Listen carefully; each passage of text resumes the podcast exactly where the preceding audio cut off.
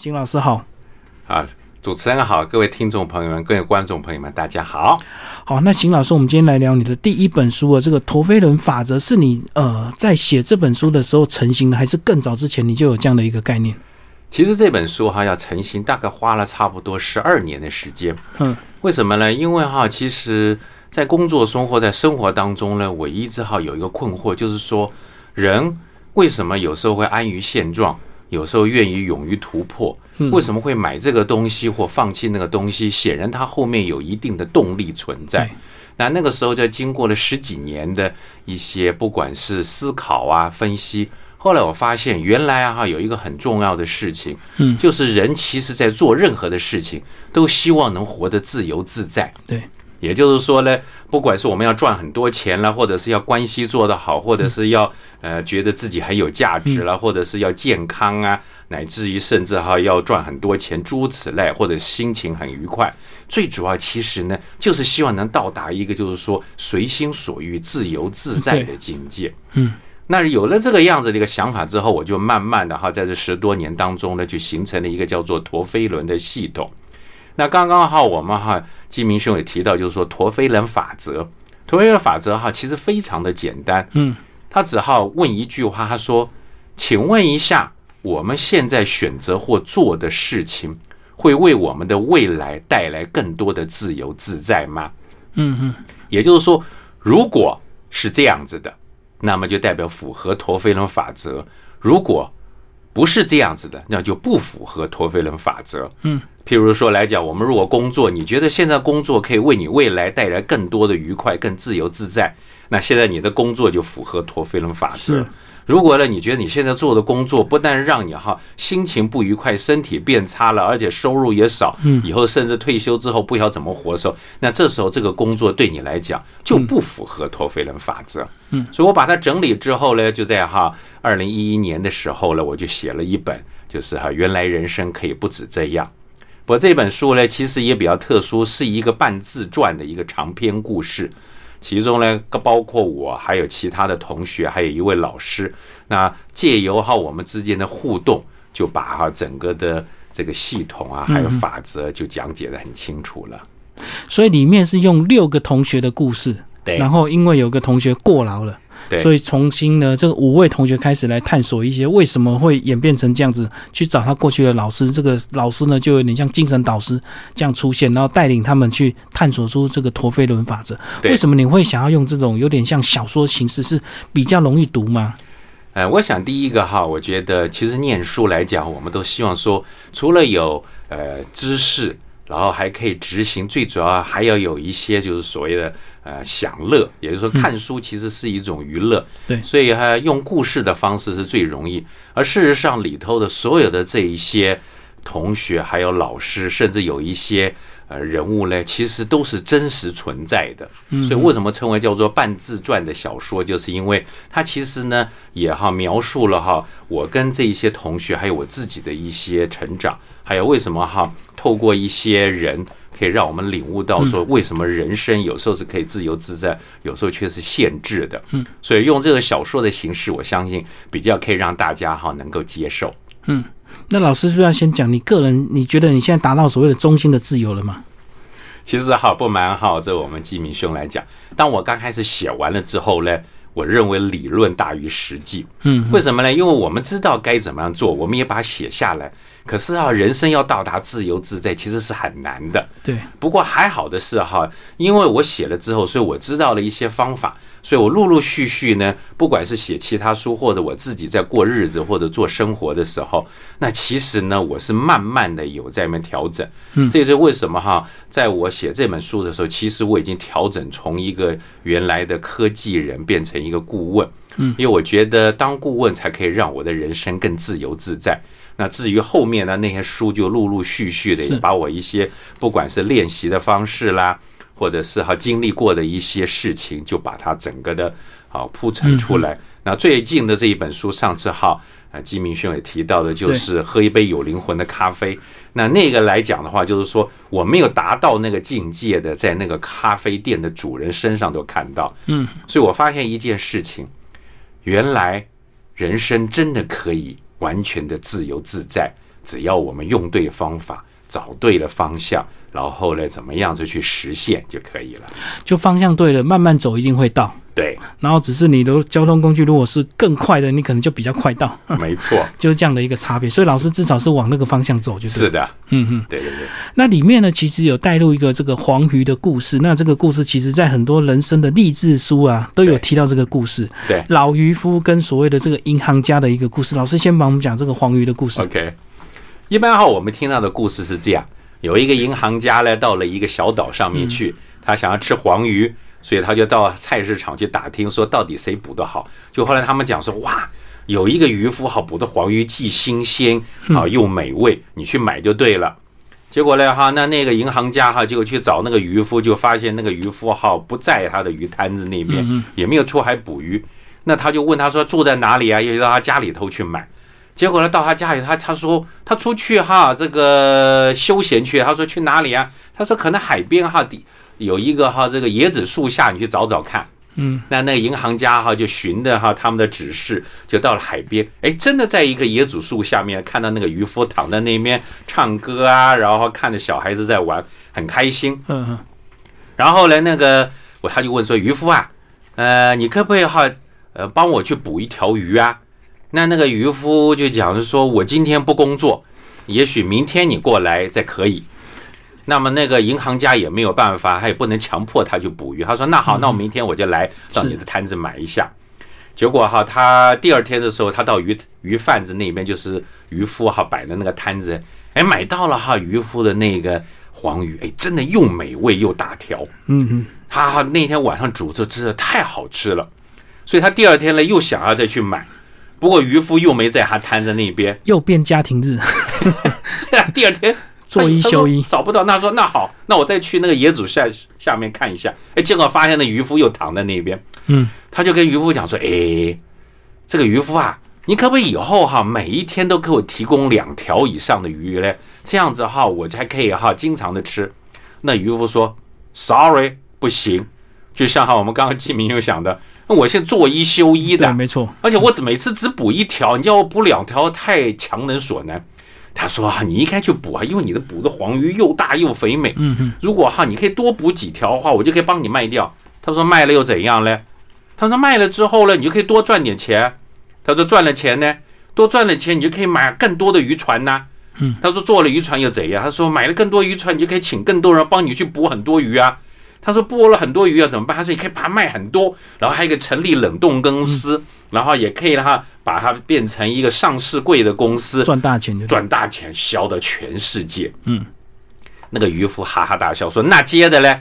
他说：“赚了钱之后呢，你就可以找个小岛，然后呢又躺在树底下，每天开心。”那个渔夫哈哈哈大笑说：“那我现在不就做这种事情？为什么绕这么一大圈呢？”嗯嗯，这是哈原来的故事，所以大家讲说哈。做任何的事情哈，不要强求太多，只要能哈顺心活在当下，自由自在就好。对，不过这里头有个盲点，如果有一天那个渔夫的太太跟他讲说，我们小孩子生病了，要钱，要钱，请问渔夫每天只捕一条鱼，没有存款，他可以说，呃，小孩子死活管他的，那不行，他可能被迫要再去捕鱼。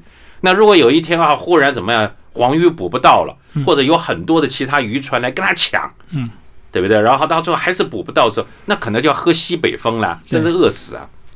所以其实这个故事哈，刚开始跟我们讲说，我们人要看得开，要把欲望降低，对不对？哈，只要能有够就好了，然后可以自由自在。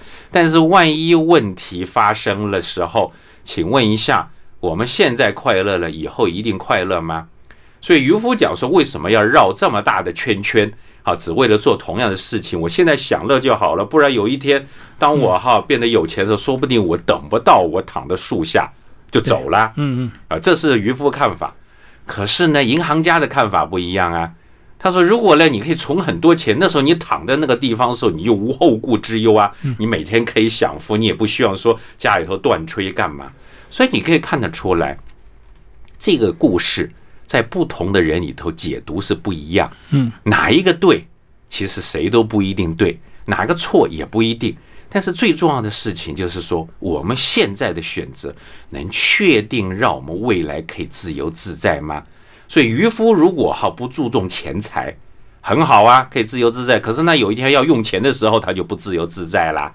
那哈银行家注重钱财，可是有一天万一他身体不好，或者是哈没有办法哈一这个寿终正寝的时候，那对他来讲赚了再多的钱也白赚。嗯，所以到底哪一个才能真正的符合我们的需求呢？这时候呢，我们的陀飞轮法则跟陀飞轮的系统就带入了。就要运作就对，对，没错了。嗯嗯，所以刚刚那个故事就是忽略了这个意外状况，就对。对，没错。也就是说，我们的人生当中，当我们认为一切都顺顺当当的时候，可是有很多意外出现，那或者是甚至大环境改变，那这个时候你没有准备好的话，你想再躺到树底下轻轻松松，恐怕也没有办法了。嗯哼，这也是为什么以前哈有很多的这些所谓的哲人呐。啊，一些大圣人哈，到最后呢，呃，感觉到好像他都看脱了一切世俗的一些呃需求，可是到最后都贫病交加而亡。哦，很多过去这个很有名的一些资深老演员呐，可能到最后老了之后，可能都面临这样的问题，对不对？对呀，就是说他当时可能看开了，可是到后面万一没有办法达到状况，出状况的时候，那怎么办嘞？嗯，所以就是说，我们的人生不止这样的意思，就是说，不光是看现在。也要看未来，只是我们现在的选择跟未来是息息相关的。嗯，那如果呢，我们现在觉得不快乐，啊，不舒服、不安心，我们当然要做一些改变了，否则是一样。可是我们现在呢，享乐，觉得一切小确确幸就好。可是有一天，万一大麻烦出现的时候，你连小确幸都得不到，那这时候呢，也不符合我们陀飞轮的法则了。其实就跟。最简单的例子就好像减肥或者是变胖一样，你变胖绝对是三个月每天累积的东西，累积到三个月后才会变胖，绝对不是你今天吃的很撑，明天就变很胖就对。的确，所以是一点一滴在改变跟无形中的一个演变。没错，嗯，所以我们常常讲哈，说其实人生怎么样，所有的东西都是累积起来，就像刚刚金明君讲的啊，变胖不是一时的。我们人生的改变也不是说哇，我今天听到什么东西，然后就做个天蚕变，然后就大改变。我们通常呢，只要哈一条路小小的哈调整了零点零一度，嗯嗯，再过个五年十年之后，你会发现我们的人生都不一样。只是我们希望我们这个选择呢，是经过深思熟虑的，是为了呢未来的自由自在而做准备的。那这个样子呢，我们做下去才有意义。老师是不是帮我们把陀飞轮的这个架构给我们讲一下？中心思想是自由，那旁边还有一些串联的一些关系。好，那最主要哈，这个陀飞轮的系统呢，啊，中间呢就是一个叫做自由自在。对，这是我们人生的目标。所以呢，不管我们认不认为这是目标，这就一定是终极目标。所以人出生的时候是自由的，中间可能限制，但是最后走的那一天也是自由的，因为你都放下一切。所以自由自在是我们人生的目标。它外面呢就有五个不同的需求，我在故事书里头称为叫黄鱼呢，能让我们达到自由。那第一个需求叫做财富，嗯，因为财富的可以带来自由。第二个叫做心灵。心灵呢也会带来自由，为什么呢？因为我们如果哈什么事情都看开了，都很轻轻松松的话呢，我们心灵是自由的。还有一个叫做自尊自信的方法，它也可以带来自由，因为我们对我们自己自尊自信的时候，别人对我们讲什么事情，我们都坦然处之，而且我们就像穿了金钟罩一样哈，不会受人家的伤害。那还有一种叫做形体，形体的意思就是像我们的身体啊、年纪啊、外貌，健康的身体就对。其实这就都会带来自由，因为我们生病的时候，我们呢就没有办法到处拍拍照。那如果呢我们哈这个长得不好看的话呢，那我们交男朋友女朋友也不容易，受限，会受限嘛。那么如果我们生命很短促的话呢，你想要活得久也没有办法，因为你被年龄限制。那最后一个需求，呃，或是叫黄鱼呢，叫做关系。有一句话，有关系就没关系。是。没关系就有关系，所以关系显然可以扩大我们的人脉，让我们更自由。所以这五个需求，我们称为黄鱼，就是到达我们自由自在的一个方法。只是要特别注意一下，所有的需求你不可能同时得到，一定要选择，一定哈要舍得。你不可能说我又要财富，又要心灵，又要自尊自信，又要形体，又要关系。人生有限。你必须选择，所以外面呢就会有一个三角形的，我们称为叫做记忆、期待跟经历。嗯，也就是说，从我们生活当中，我们必须要先知道到底哪些需求是觉得有用的，或者可以让我们自由自在，这在记忆里头。然后呢，当我们去做的时候，就会有一些哈期待出现。只是期待哈，当我们去做的时候，就发现原来结果跟我们不一样的时候，那我们的经历可能会不一样。对，所以这个时候我们可能要修正。所以那个三角形的那一个哈记忆、期待以及哈经历呢，就是我们选择的动力。嗯，就是我们该选什么或我们不该选什么。所以有些人会选择正向，那他呢就会得到正向的回馈；有些人会选到负向，就得到负向的回馈。那还有一种人呢，是什么都不选。一切由别人选，那这个时候呢，我们的人生就是由别人决定了，不是自己决定。可是，在这个系统外面，最大的一圈就是外围把它框起来的，叫做公平。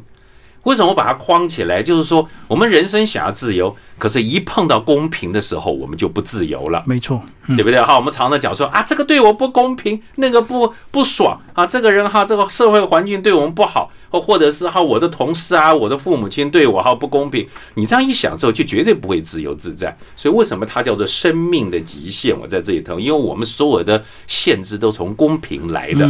所以，我们讲白一点，如果哈，当有一个人跟你讲说哈。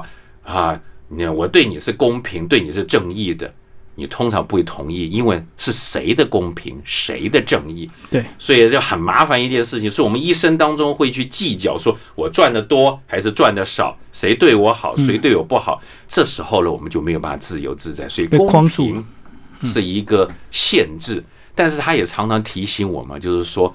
你不要一天到晚哈就讲的说要去追寻公平正义，因为我会问你一件事情：是谁的公平正义？是你的吗？可是对他不公平，那怎么办呢？那只有一个方法，就是说要得到相对公平。相对公平就是大家在同一个条件之下，对不对？差不多。然后呢，自己想办法好去追寻到，但是一定要注意哦，不要妨碍到别人。嗯。